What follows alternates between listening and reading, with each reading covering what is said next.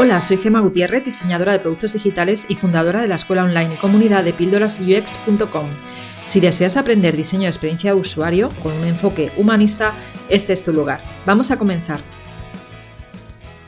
Hoy estamos que vamos a hacer una grabación de, una videoconferencia con Iván Leal, que es el eh, responsable de Narrative UX en BVA. Y eh, esta entrevista va sobre eh, hablar precisamente del trabajo que él hace dentro del banco y además que nos cuente eh, cuál es esta nueva profesión. Bueno, para ti no lo será, pero para los que estamos en diseño UX, pues llevamos escuchándola como dos años, seguramente existe desde hace más tiempo. Y bueno, me gustaría que empezaras contando un poco qué haces dentro del banco y, cuál es exactamente el perfil de estos diseñadores. Bueno, básicamente este área o esta especialidad está dentro del equipo de diseño, dentro del equipo de diseño de España. Y mm, digamos que básicamente nuestro trabajo se orienta en tres líneas, ¿no? De ahí un poco el término de narrativa. Eh, hay una parte más estratégica que al final trata de, definir en su conjunto cómo contamos todos los productos y servicios, ¿no? Cómo, cómo se conectan entre sí, cómo, cómo es el hilo, digamos, el hilo argumental utilizamos para contar eh, los productos que tenemos, los servicios que tenemos, eh, que esto conecta con una parte como más táctica, que es ese, o lo que se entiende como UX Writing como tal, que al final esa estrategia deriva en una serie de, mensajes específicos que están dentro de un, de un, contexto determinado, ¿no? Un flujo de contratación o de simulación hasta, digamos, en distintos niveles de detalle. Desde cómo construimos el mensaje de, por ejemplo, de valor del producto, a eh, el mensaje más específico de un botón, lo que se suele entender como, como microcopy, ¿no? Y luego toda esta parte tiene como una, conexión con, una, con un proceso de trabajo, ¿no? con una metodología, que es crear eh, pautas de comunicación a partir de toda esa experiencia y a partir de, la estrategia que queremos seguir a la hora de comunicarnos. ¿no? Definimos la voz, definimos el tono, lo que se suele también entender la parte de, de la voz como personalidad, ¿no? Cómo habla y cómo se, cómo se expresa. Y luego eh, pautas que, de comunicación que guían a los equipos para construir distintas, digamos, distintos mensajes o distintas formas de abordar el diseño desde la perspectiva del lenguaje. Eso básicamente en tres, como en tres ejes, es como se orienta mi día a día. Bueno, ¿y cómo llegaste a especializarte en esto? Que es algo que seguro que muchos estarán preguntando, ¿no? No sé en qué momento no sé ni siquiera si lo considero una, especialidad, porque, porque yo soy diseñador de, de producto, llevo un poco más de 10 años eh, definiendo productos digitales, ¿no? Como, diseñador. Y bueno, fue, fue casi natural. Al final el, pasar de definir o ayudar a un cliente, por ejemplo, a, a contar su producto o qué forma va a tener, cómo vamos a articularlo, cómo, cómo lo vamos a construir y de ahí a cómo lo vamos a contar, eh, para mí siempre ha sido algo, algo natural. O sea, si definimos esa experiencia, eh, la forma de contarlo está dentro de esa experiencia. Por lo cual, como diseñador, solía definir también esa, esa parte, digamos, llegaba hasta el detalle. En una época en la que tradicionalmente como que se dejaba en manos del cliente el definir ese, esa comunicación, ¿no? De como tú eres el que conoce tu producto, tú eres el más, el más adecuado para contarlo, lo cual no es exactamente así. Obviamente hay muchas, muchos factores. Así que luego, el, digamos, recientemente, obviamente antes de mi puesto actual, como diseñador, de, como responsable del equipo de diseño de, de Fintonic, pues Fintonic tenía, era un producto muy con una identidad muy marcada, era una parte de la experiencia que, que a, a los usuarios les llamaba mucho la atención y una vez más para mí era natural encargarme de la forma de contar, ¿no? de, la personalidad del propio producto. Con lo cual, bueno, a partir de esa evolución decidí, digamos, dejar a un lado provisionalmente, porque a veces lo echo de menos, la parte como más física del, diseño y centrarme en la parte de, como se podría decir, como diseñar con, con palabras, ¿no? Diseñar el lenguaje y centrarme en esa parte más estratégica, lo que es el proceso inicial de la definición de un producto y de cómo lo vas a contar. Entonces entiendo que si, si eres el responsable de ese área, ahora es como que tienes que, no solo estás orientado a uno de los productos, sino que estás en varios, ¿no? Estás intentando conseguir que todos los productos allí tengan la misma coherencia a nivel de tono, de narrativa. Sí, al, final es un trabajo, bueno, obviamente hay muchas, muchas líneas y muchos proyectos que, que están en marcha y están en vuelo. Entonces, digamos que mm, que nuestra intervención en unos y en otros nos va dando ese contexto de necesidades, de forma de contar, de forma de comunicar, que es lo que necesitamos al final. No tiene sentido, eh, digamos, nuestro trabajo está muy orientado a algo práctico. Por un lado, a conseguir determinados objetivos, ¿no? Que, la empresa consiga objetivos y, eso pasa también porque los usuarios consigan el suyo o lo que quieren lo que quieren conseguir y el punto de, conexión es ese lenguaje con lo cual eh, es nuestra participación en los distintos proyectos lo que nos da la, la, oportunidad de tener esa perspectiva de cómo lo estamos contando y si lo estamos haciendo de manera efectiva. Y al final tratar de eso, de articular todo como, como un paraguas por encima de por encima de todos los proyectos y de todos los productos. ¿Con quién tienes más contacto dentro de, tu área del trabajo? ¿Con, mm. ¿Con, negocio, con tecnología? ¿Con quién tienes más contacto en tu día a día? Pues al final realmente por, mm, con todos, porque no deja de ser al final la, propia definición del, servicio y eso pasa por entender las necesidades, que están encima de la mesa, ¿no? La clásica triada de usuario, negocio y, tecnología. Y al final necesitamos entender, o sea, no podemos contar algo que no, que, no entendemos y eso pasa por entender lógicamente las necesidades de todos los implicados. Nosotros pertenecemos al área de diseño, pero pero precisamente en el arranque de cualquier proyecto, lógicamente tratamos de estar involucrados desde el, desde el minuto uno, que es la mejor forma de tanto de orientar el producto y la forma de contarlo, como sobre todo que esa parte que, tiene que ver con cómo, con cómo lo contamos, estemos seguros y tengamos claro desde el principio qué es lo que queremos conseguir. O sea, es un, es un trabajo que tratamos poco a poco y cada vez más de ser muy exhaustivos, es decir, cuál es el impacto que tiene la forma que tenemos de contarlo en, la conversión, en la captación, en, incluso en la percepción de marca, porque no deja de ser también una forma de, de, crear marca. Así que hay una parte muy, muy importante que es los resultados y medir los resultados a través de, las palabras. O sea, que también estáis implicados en la fase posterior al lanzamiento en la que se hace una medición de UX para ver cómo está funcionando. Esa... En la medida de lo posible, porque no siempre puedes contar con datos o es fácil conseguirlos, en la medida de lo posible sí. Porque al final, pues como cualquier equipo, es lo que, lo que valida eh, las hipótesis que, que se establecen a la hora de decir, vale, este planteamiento tiene sentido y ese tiene sentido significa que ha conseguido el objetivo que se había se había planteado. Así que sí, en la medida de lo posible tratamos de conseguir esos datos que necesitamos para, para confirmar nuestro, nuestro trabajo.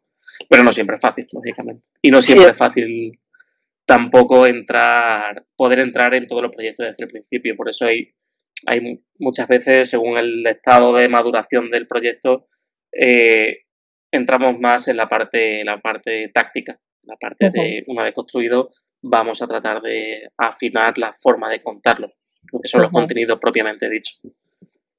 Muy bien, muy interesante. La verdad es que el otro día me pasaste los artículos que has escrito en Medium mm. y, bueno, se lo recomiendo a todo el mundo. Lo dejaré en el artículo, el enlace para que los lean porque merecen bastante, muchísimo la pena. La verdad es que me gustó mucho, sobre todo el que te comenté en el que dices como das pinceladas de qué es lo que cuando el usuario aterriza ¿no? en el producto, qué es lo que le tiene que quedar más claro y, y que es algo básico, ¿vale? El saber de qué va el producto, qué, qué ofrece, qué cosas puede hacer, ¿vale? Que, y sin embargo, muchas veces eh, se falla en ese punto, ¿no? Sí, eh, sí. ¿Qué crees que es lo que pasa? ¿Por qué crees que, que llega a pasar eso, que fallamos en esa parte? Pues sinceramente no lo sé. La verdad es que no lo sé. Me, llama mucho la atención que, hemos, como, como, diseñadores, que obviemos la parte, digamos, la parte del propio lenguaje, porque no, no concibo cómo, cómo, podemos diseñar un, producto sin saber lo que vamos a contar, ¿no? No digo ya el, la, la, redacción como tal, ¿no? El mero ejercicio de, de, elegir una palabra u otra para, para contarlo, sino sino el hecho de muchas veces no, no saber cuál es el mensaje.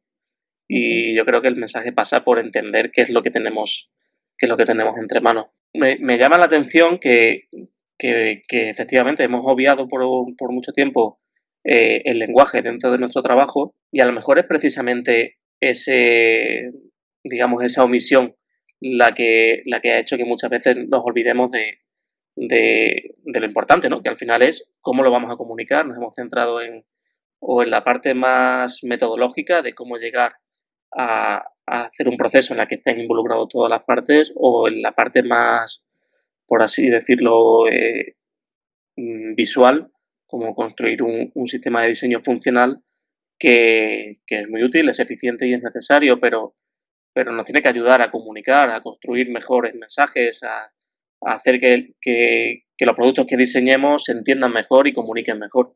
Entonces, sí, creo que falta, falta bastante conciencia en ese sentido. Y creo que sería bueno eh, impulsarla desde, desde diseño.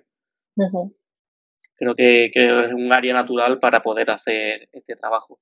Porque no solamente es, es la labor de marketing, sino o sea, la labor tradicional de la comunicación entendida desde marketing, sino como diseñadores, cómo comunicamos, ¿no? Cómo comunican nuestros nuestros productos, nuestros diseños, nuestra, nuestros flujos, nuestras interfaces y qué mensajes están, están dando.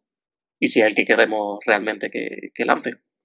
Sí, porque hace, hace unos años existía el perfil de copy dentro de las agencias de, de, marketing, de publicidad, de diseño, pero era un perfil muy orientado a ventas a, marketing, vamos, a, conseguir vender el producto. Sin embargo, eh, justo la parte que tú haces, eh, no digo que no esté orientada a ventas, evidentemente, porque eso al final es importante, ¿no? Pero está más orientada a que consiga el usuario su objetivo, ¿no? El objetivo para el que está hecho el producto digital.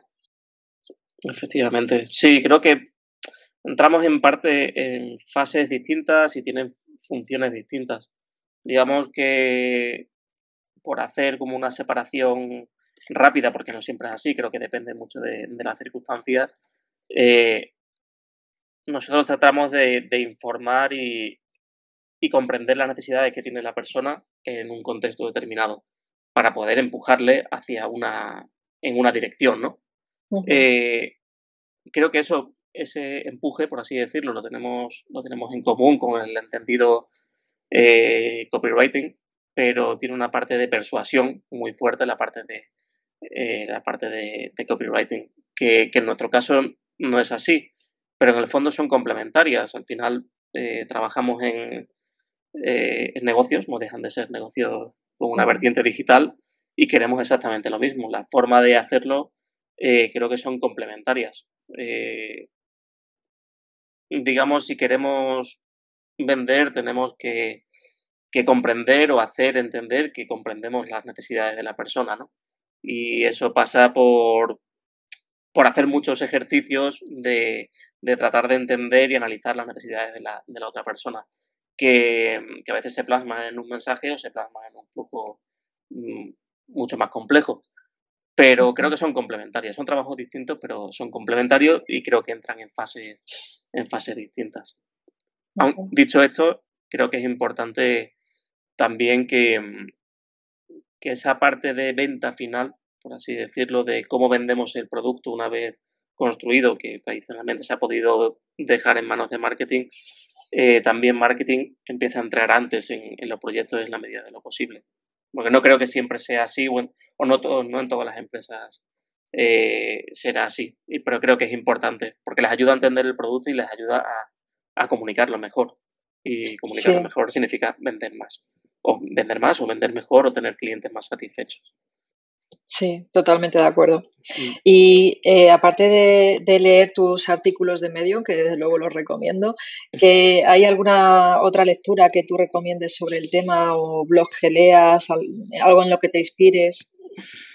Pues es que realmente, como hay tantas fuentes de, de comunicación, hay varios libros que, que para quien se quiera, se quiera iniciar, creo que serían, serían interesantes. Eh, hay uno que se llama eh, de Sarah Richards, eh, de Content Design, creo que luego lo podemos poner también como enlace. Vale, sí. uno que han sacado recientemente, tiene un apellido un poco, un poco raro, Podmajersky, que es mm, Strategic Writing for UX, que me parece muy interesante porque ya está dentro del contexto de, experiencia de usuario y de diseño de experiencia de usuario, lo cual creo que, creo que es muy bueno en ese, en ese sentido.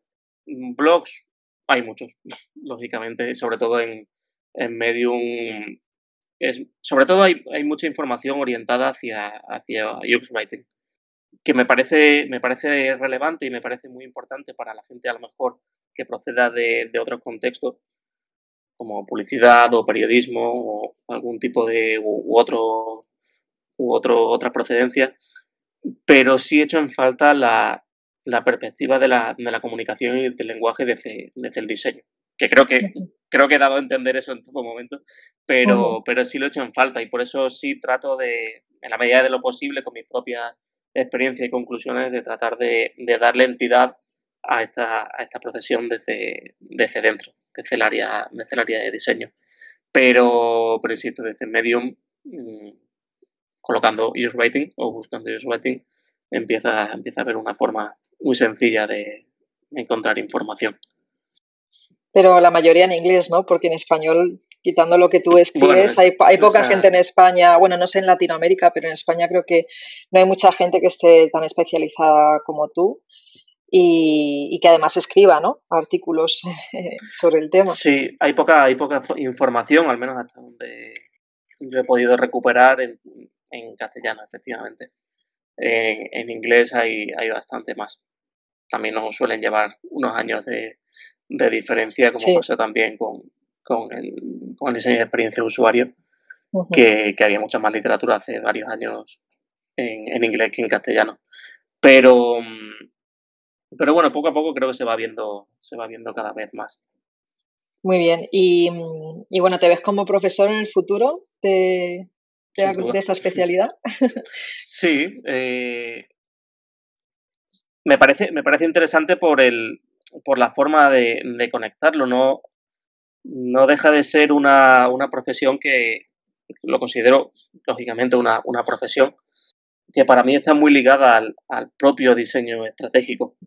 Creo que por eso está, para mí es importante darle, darle la entidad que se merece y al menos, por lo menos, eh, contar mi perspectiva eh, obviamente habrá, habrá personas que, estén más o menos de acuerdo, pero, pero mi perspectiva es la de difundir este, esta profesión desde, desde la óptica del diseño de, de producto.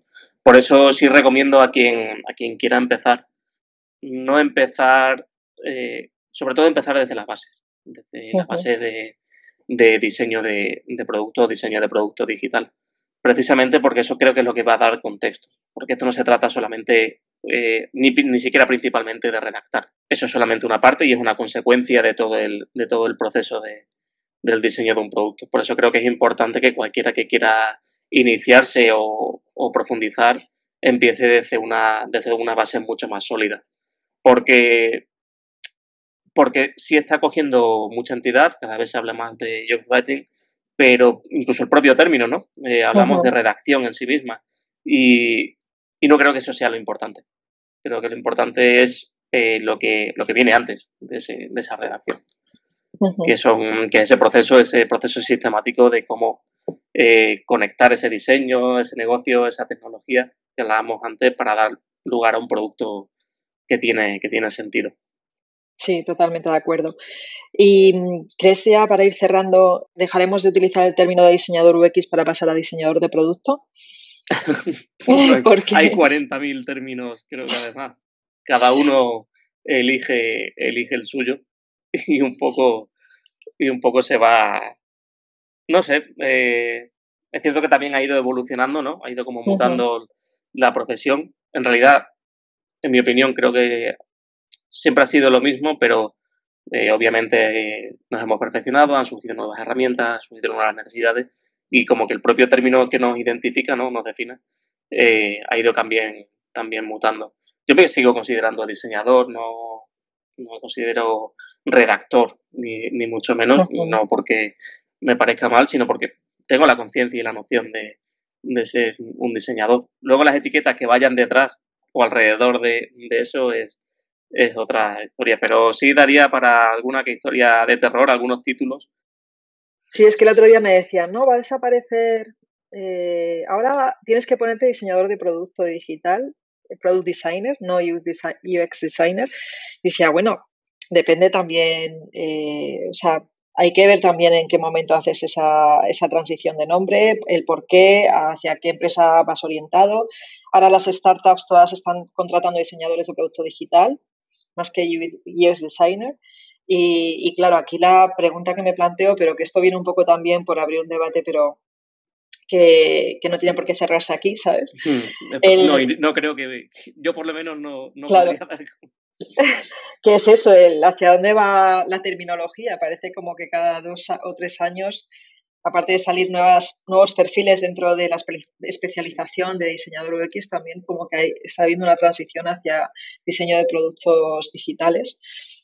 Eh, que bueno, que como tú dices, al final los procesos son los mismos y, y, en todo caso depende más de la empresa en la que estés trabajando que, que del hecho de que seas diseñador, ¿no?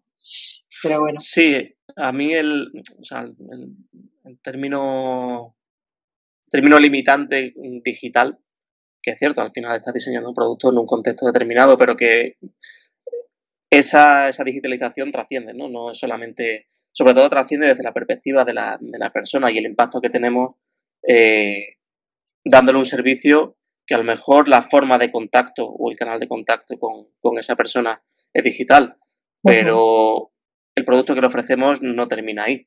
Una empresa de, por ejemplo, de comida rápida o de transporte de, comida, no voy a decir cualquier nombre, pero mm, al final forma parte de la experiencia de, cliente todo el paquete completo, no solamente lo que ocurre dentro de, dentro de las cuatro esquinas de su móvil, sino cuando recibe el producto, cómo lo recibe, cuándo lo recibe, las expectativas, y eso forma parte de la experiencia completa. Y todo eso forma parte también del trabajo de un diseñador de producto, sin la etiqueta digital, ¿no? Y yo creo que el tener esa conciencia como diseñadores de nuestro trabajo no termina ahí, nuestro trabajo no termina cuando el usuario sale de la pantalla, ni mucho menos, sino que hay, hay un antes, hay un durante y hay un después que tenemos que tener en cuenta. Y creo que eso es al final el tener esa visión completa o tener por lo menos la noción de de lo importante que es tener todo ese, todos esos elementos en cuenta para poder diseñar un buen producto, es lo que realmente nos da la perspectiva. Luego seguirán, habrá gente que se ceñirá como a la consecuencia, es decir, a la experiencia de, usuario, y otros que se ceñirán a la, a la, parte de la entidad, ¿no? A la que se dedican, que es al producto. Creo que ahí va a haber dos perspectivas, desde la perspectiva del propio negocio, la perspectiva del, de, del usuario como tal. Las dos creo que van a seguir siendo válidas y seguirán surgiendo términos, algunos bastante raros. sí. Cada cual más raro. Pero bueno. bueno. pues nada, aquí vamos despidiéndonos y ahí terminando la entrevista. No sé si quieres comentar alguna cosilla más o, o ya lo dejamos aquí. Pues nada, darte las gracias por, por esta por esta oportunidad de estar charlando de esta profesión que, me alegro de que poco a poco va saliendo, va saliendo a la luz, que en el fondo creo que siempre ha estado ahí, pero ahora empieza a tener mucha más entidad. Así que gracias. Gracias, no, gracias a ti, gracias a ti por tu tiempo, por estar aquí y, espero que sigamos colaborando juntos en algún proyecto para el 2020, que está a la vuelta de la esquina. Seguro. Así que nada, pues pasa una feliz semana y, vamos hablando, ¿vale, Iván? Seguimos. Si después de escuchar esta píldora te quedaste con ganas de más, entra a mi escuela online de Tribooks, un lugar donde UX designers de todo el mundo aprenden, evolucionan y hacen comunidad